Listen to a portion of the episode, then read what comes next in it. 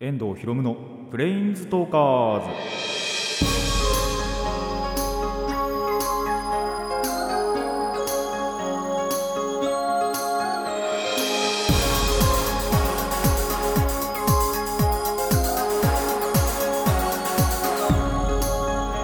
ラジオの前の皆さんこんにちは。遠藤博夢のプレインズトーカーズパーソナリティの遠藤博夢です。この番組はマジック・ザ・ギャリングのプレインズウォーカーたちがさまざまな世界へ旅できるがごとくさまざまな話をしようという番組です。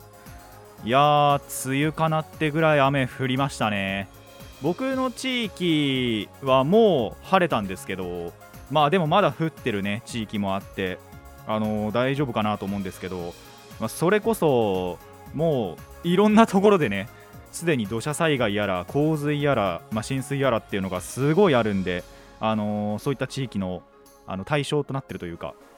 あの当たってしまった方々は、まあ、これからもね警戒していただけたらと思うんですがあの僕の地域直接僕の地域じゃないんですけど僕の地域の近くでも、あの道が崩れましたね。川沿いの道が崩れてニュースにもなっていたぐらい、えー結構身近なところにあのそういうのがついにね出てきたんでもう人事じゃなくなってきたなとでしかもその道ちょいちょいままあがっつり使うってわけじゃないんですけどちょいちょい使うんですよ。なんでね危ねえなと思って。でよくお父さんが使うんでどっちかっていうと。が使うんでまあそれ本当被害合わなくてよかったなと。でその崖崩れというか道崩れに対してはえ特にね誰も犠牲者もなくあの怪我人とか死者とかもいなかったんでよかったんですけども。本当にあのよく使う道なんでねあのそこにちょうど当たんなくてよかったなっていう感じではありますね。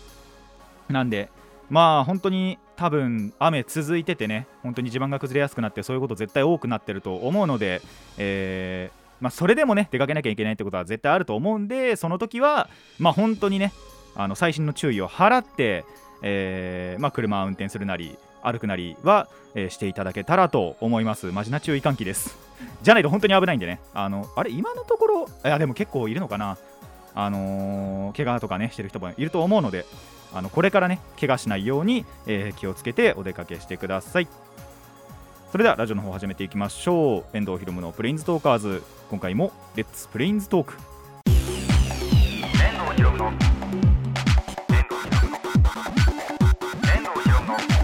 プレインズトーカーズ。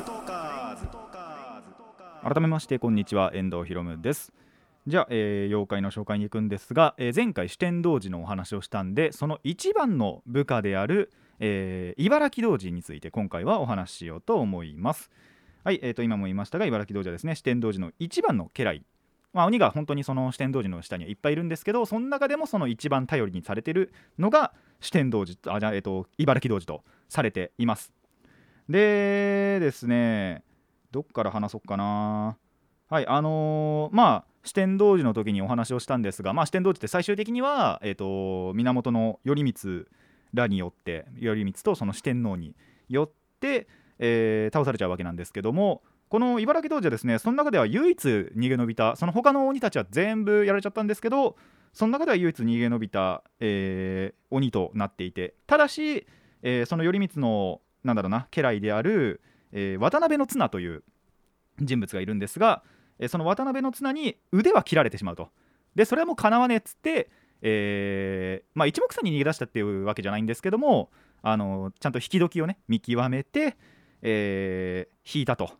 いうことで、まあ、唯一逃げ延びた鬼となっております。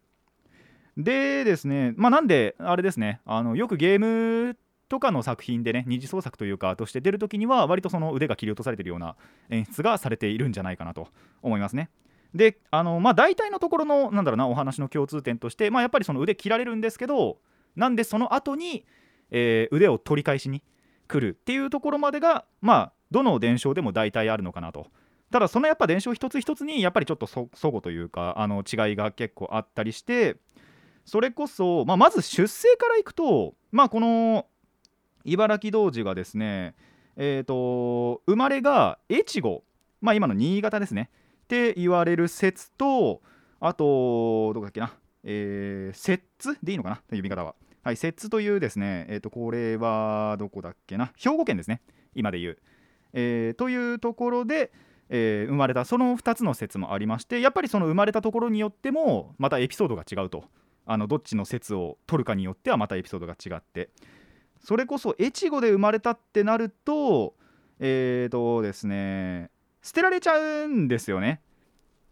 その人間として生まれるんですけど捨てられちゃって。でそこを、えー四天童寺に拾われるという説があったりだとか逆に説から生まれるってなった時は、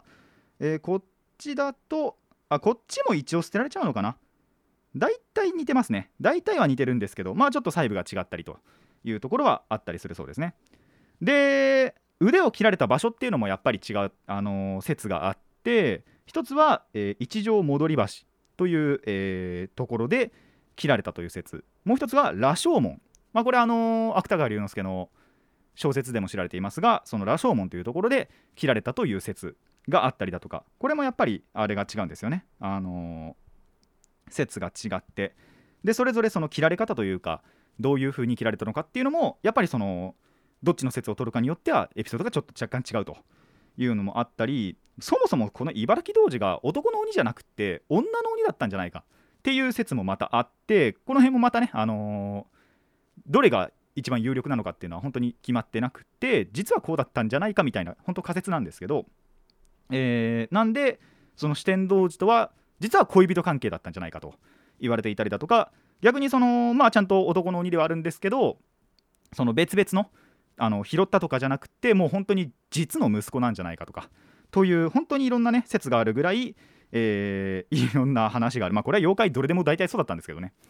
まあそんないろんな説がある、えー鬼という感じですね。まあやはりね、あのーでも大体どの話にも共通して、えーまあ四天王あの頼光らによって退治される時には唯一生き延びてただ腕は切られちゃっててそれをまあ後で取り戻しに来て。でその後はなんか平和に暮らしてたそうです。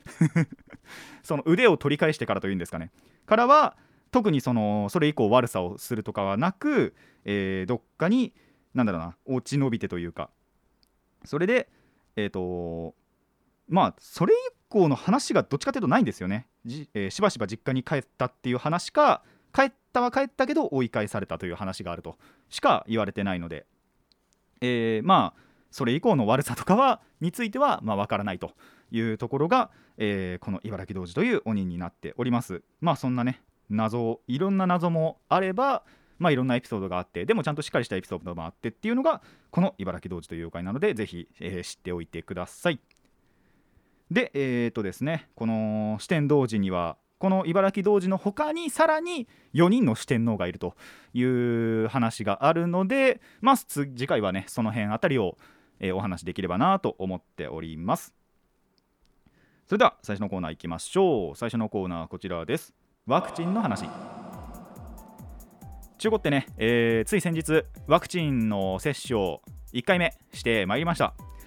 でなんでその時のまあお話をちらっとねしよっかなと思っています。あのーまあワクチンはねえっとなんだろう。自分でその大規模大規模接種っていうかあのーの接種に行ったんではなく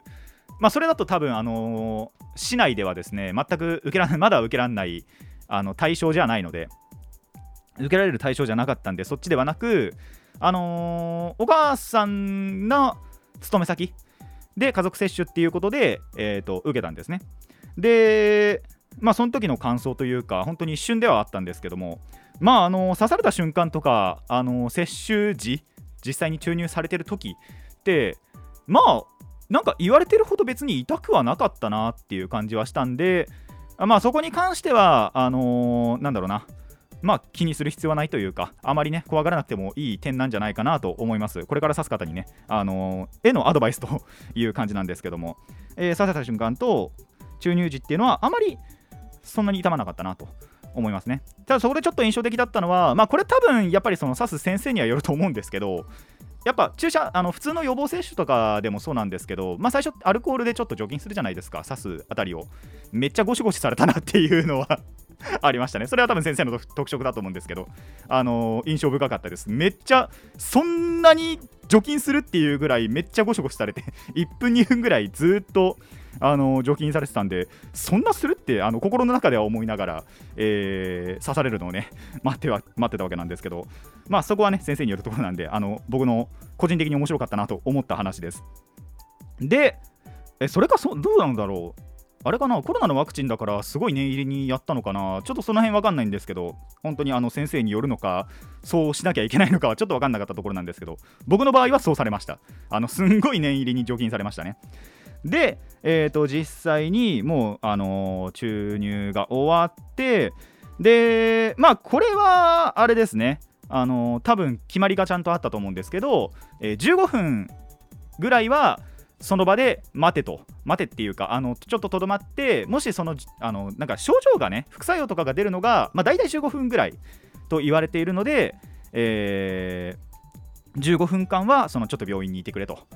いうことで、えー病院に、まあ、15分ほどはとどまって。でそれが、えー、と済んでそれでも大丈夫であれば帰ってよしということで、えーそのまま帰ったわけなんですけども、まあ、家に帰ってすぐは別にやっぱ何でもなかったんですよね。ただ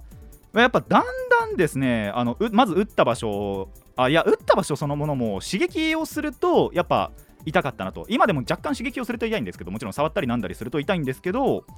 あのーまあ、それ以上にですねあの頭痛が本当に少しなんですけどね。あの別にしんどいってほどあのの頭痛ではなかったんですけど本当にあの微量微量の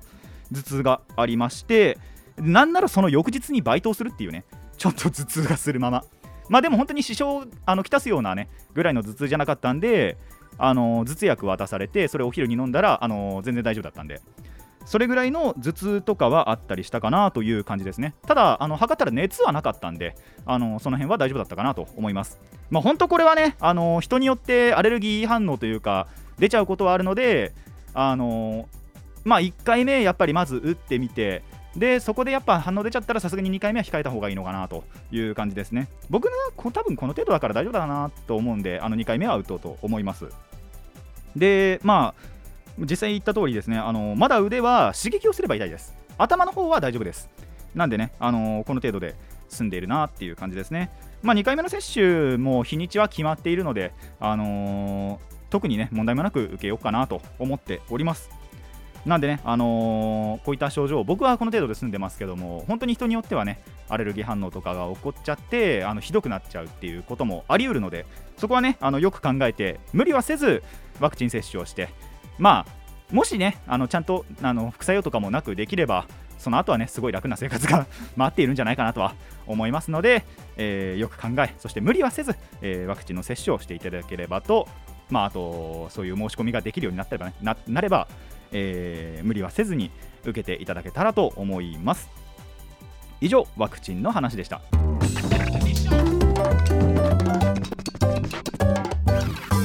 遠藤ひろむのプレインズトーカーズ続いてはこちらです。2時3時の話。いやー甲子園。今年も暑かったですね。え？今始まったばかりだって？あの終わったじゃないですか。2時3時甲子園。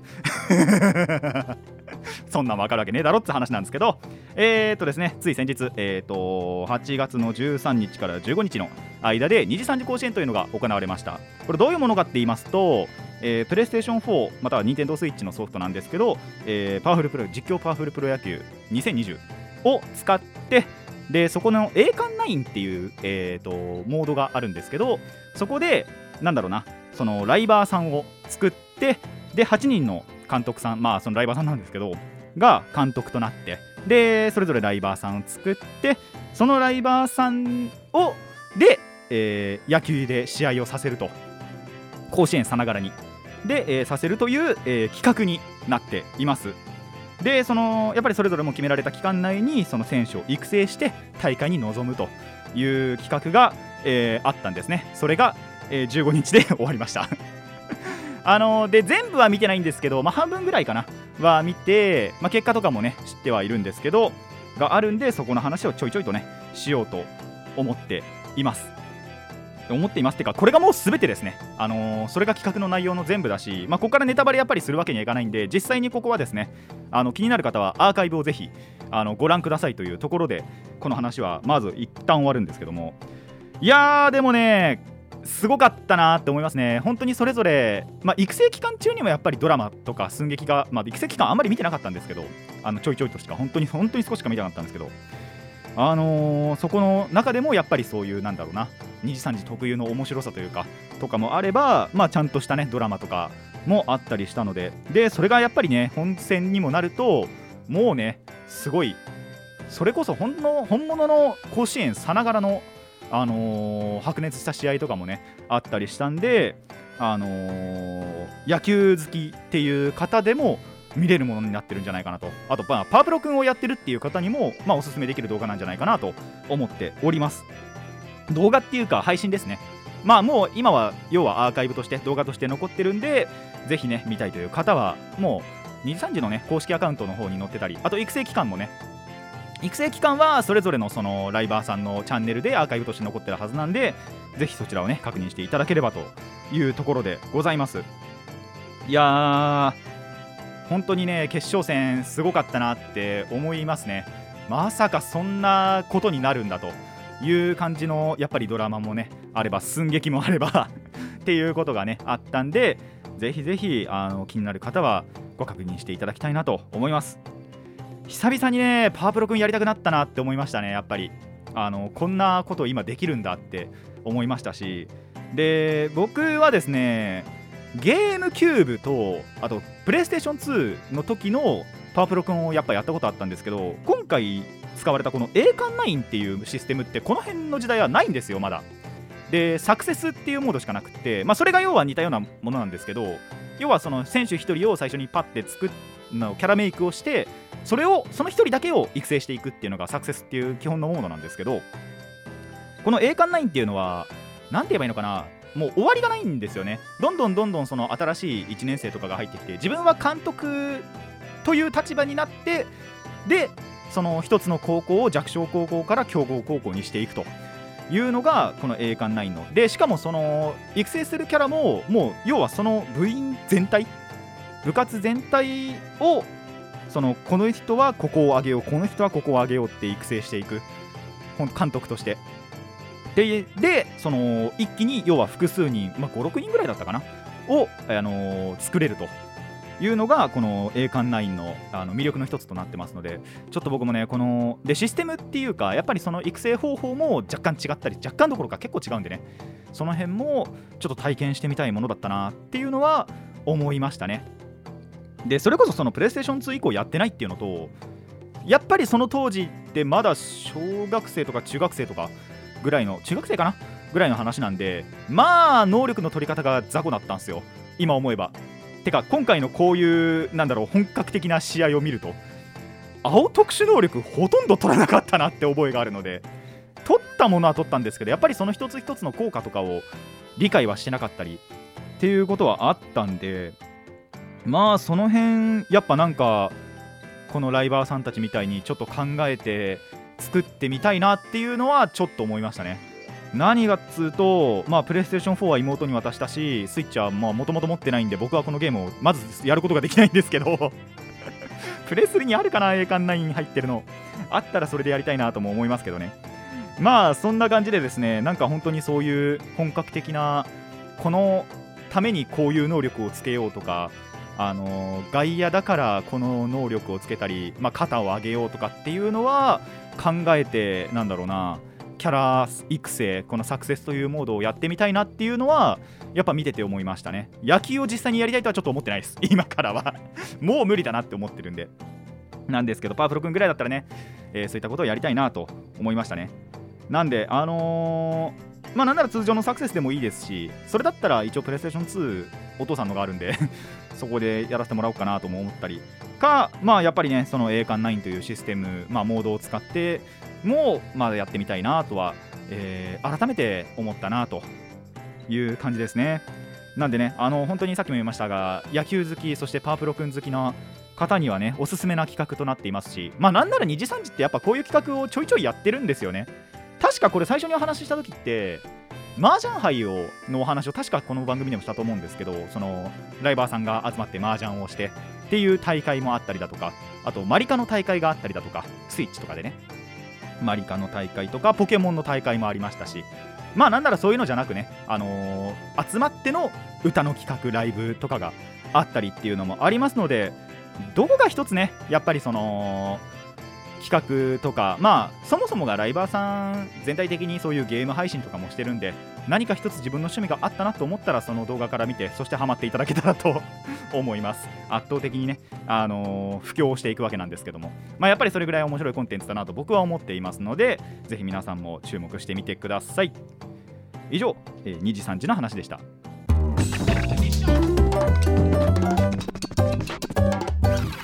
遠藤ひろむのプレインズトーカーズ。続いてはこちらです。YouTuber の話。もう続けに続けて YouTube の話しかしてないわけなんですけど、えーこっちはですね、えーまあ、バーチャル VTuber の方じゃなく、えー YouTuber さんのお話をしておこうと思います。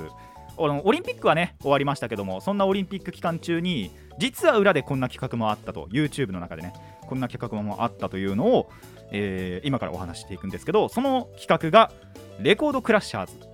という、えー企画が YouTube でありました。これなどういう、えーものかと言いますと、えーまあ YouTuber の方々、まあ、複数名が、えースポーツの世界記録に挑戦するという企画になっています。で、えー参加メンバーが寿司ラーメン陸そして青春シュワシュワクラブそしてクイズノック。この3グループですね。3グループ、まあ、寿司 寿司ラーメン陸は1人なんですけども、えーそのグループで、えーまあ、それぞれがそれぞれ、えースポーツの世界記録に挑戦するとそしてその記録を塗り替えるというものになってるんですが一つだけルールがあります。一つだけズルをしてもいい。それにそのズルによって、えー世界記録を破ろうとレコードクラッシュをしようというのがこの企画の趣旨となっております。なんでねあのー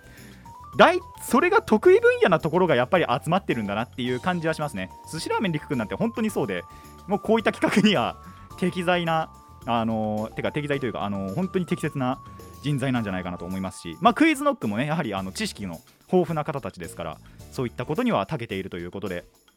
この企画もう発表された時点から絶対面白くなるだろうなって思ってで動画の公開は全て終わっているんですけどで全部見たんですけどまあどれも面白い。よくそんなのやっぱり思いつくなっていうのがありますしよくそんなのをそもそも作ったりなんだりできたなっていうのがすごいあるんでねあのおすすめの企画になっています。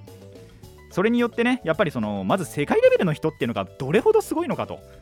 でまあやはりねそれに対してどんなズルをして記録をこの人たちは破ろうとするのかと。でっていうのはやはりその注目どころの一つではあるんですけどでこれを見てやっぱりその見終わって思ったのが知識とか知恵っていうのもスポーツなんじゃないかっていうのはちょっと思い知ったところだなと思いますね。そういうことでまあもちろんその公式の大会ではねそういったズルを もちろん使っちゃいけないんですけどもそれによって世界記録も破れる可能性がある。ちょっと今ねここで全部言っちゃうとネタバレになっちゃうんで全ては言わない。あのここもねやはり気になった方は全ての動画を確認してまあそもそもね世界記録を破ることができたのかそしてあのまあどういうズルをしたのかっていうのはやはり確認していただきたいところなのであのぜひぜひね動画それぞれのこれはそれぞれのチャンネルで、えー公開していますのでぜひね確認していただきたいなと思います。で、えー本当にねどれも面白くまあただねやはりその当人たちは真剣にやってますのでそんな、えー動画となっていますのでぜひ気になった方はそれぞれのチャンネルから、えーそれからレコードクラッシャーズって多分 YouTube で検索すれば、あのー4つ全部出てきたりすると思いますのでそこから、えーチェックしてみてください。まあね本当にあの面白い企画というか、あの仕掛けが仕掛けというかズルがねいろいろあってそんなズルするっていう感じのがいろいろあったりしますのでまあ一個一個がね30分弱ぐらいの動画なんであの全部見るとすごい時間かかっちゃいはするんですけどそれだけね面白い動画になってるのでぜひチェックしてみてください。以上 YouTuber の話でした。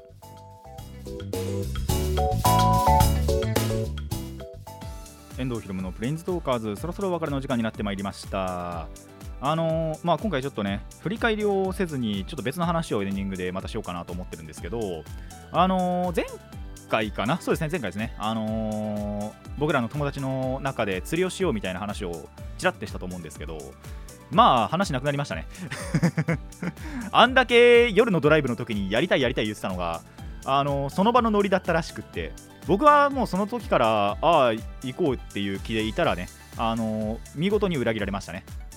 あの一応やっぱその行こうって思ったその週の週末は雨が降ってたっていうのはもちろんあったんですけどもまあそれ以上にそもそもやる気がなかったと。いうのを聞かされてええーと思いましたね。僕は割とそういう企画持ち出されたらやる気満々になっちゃうんであのやりたい。まあでもいつかねもし本当になんか暇な日があったらやりたいなと。てかまた誰かが言い出したらその時にはねやりたいなと思ってはいるんですがなんで結局ねあのカードゲームになりましたねその日は。ちょうどやっぱその新しいデッキを組んだってやつがいたんでそいつの武者修行に付き合ったというかまあ僕は全く何の力にもならなかったんですけどえーそういうこともあったそんな一日だったなと思います。いや釣りはですね本当にその、えー子供の頃に川で1回釣って小学校とかだったかな。で高校の修学旅行で磯釣りをしたっていうのは覚えてるんですけどなんでその2回ぐらいなのかな？もうちょっとやったかな？っていうぐらいしか経験は僕もなくてそんなにがっつりね釣りを趣味としてやってるっていうわけではないんですけどやっぱそういう時ってなんかやりたくなるなっていうことはあったりするのであのーまあ友達がまたなんかまあそいつらはやりたいって言い出したやつらはやっぱやったことがないらしいんですよこの生まれてこの方。っていうことだったんでまあやってみたいよねっていう話を出したと思ったら一瞬で冷めたっていう。一晩寝たら冷めましたからねあいつら。おいおいおいと思いましたけど。まあそんなこともあったんでね釣りはまあ後々というかもしかしたらもう無期延期になるかも 無期延期になるかもしれないんですけども。まあでもねいつかねやれたらなと。てかなんならそういうなんだろうな。友達同士でやれば何でも楽しくなるなって思ってるんで一応僕から考えてるのはあのーラウンドワンっていうかスポッチャかな。スポッチャに行こうかなっていうのはやっぱり思ってたりまあそういう体を動かすアクティビティでもいいかなって思ったりしてるのが1個まあ釣りもやっぱりその中に含まれてるのかなっていうのでそれが1個。それ以外ないわ。それ以外はないんですけどね。ただまあなんか他にねあの思いついた時にはあのお話なんかできたらいいなと思ってますね。それかあんまり僕らってまあやってるにはやってるのかな。僕はやってないだけなんですけどあのーオンラインでのゲームっていうのをほとんどやらないんで